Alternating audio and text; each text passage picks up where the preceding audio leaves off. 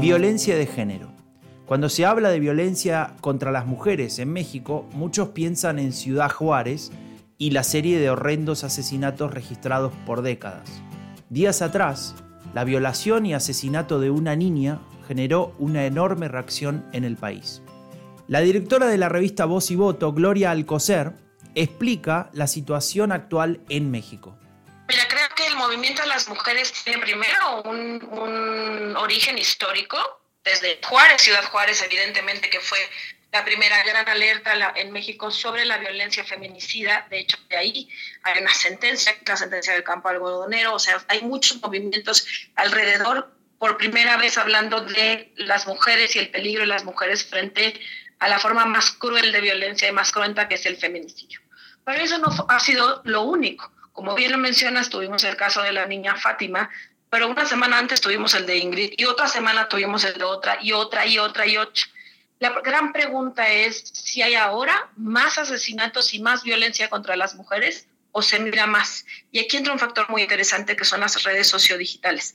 Si tú como mujer promedio activista, que es mi caso, te metes un día en la mañana al Facebook, vas a encontrar inundado de mujeres que se están buscando, de todas las edades.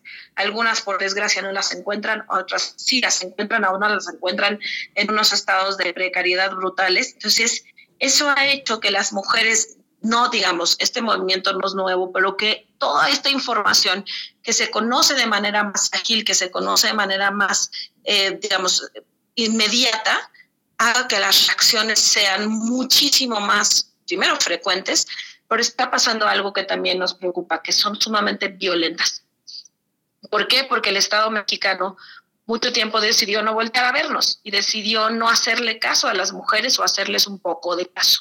Yo creo que sí hay avances, creo que se han hecho y no solo en este sexenio, que lleva la verdad muy poco, llevamos un poco más de un año con este nuevo gobierno, pero se hicieron cosas, se decretó una cuestión de alerta de género, hay una ley de las mujeres a vivir una vida libre de, de violencia, en fin, hay muchísimas instancias de género. ¿Están, digamos, abarcando el problema que se tiene que abarcar? No.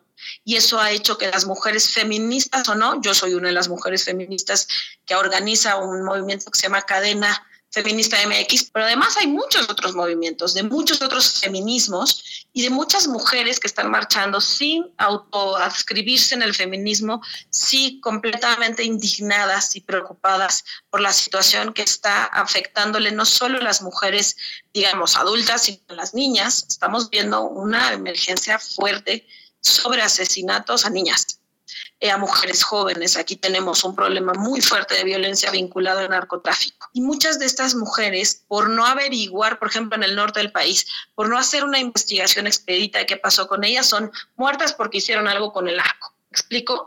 Y eso es, eso es terrible porque muchas de ellas murieron por otras razones que sí tienen que ver con un feminicidio, pero que no necesariamente está vinculado al narco. ¿Qué pasa con las niñas? Pues estamos encontrando a muchas niñas en la, en la indefensión y eso también nos habla de un Estado que no está generando las instancias ni las políticas públicas adecuadas para atender la dimensión del problema. Yo creo que necesitamos políticas de Estado, no políticas de sexenio. Y eso ha hecho que muchas mujeres desde diferentes espacios, con diferentes herramientas, alcen la voz y digan ya basta. Y digamos, me incluyo, ya basta. La Semana de Agenda Pública, el podcast que te da las claves para entender la política global. Escuchanos todas las semanas.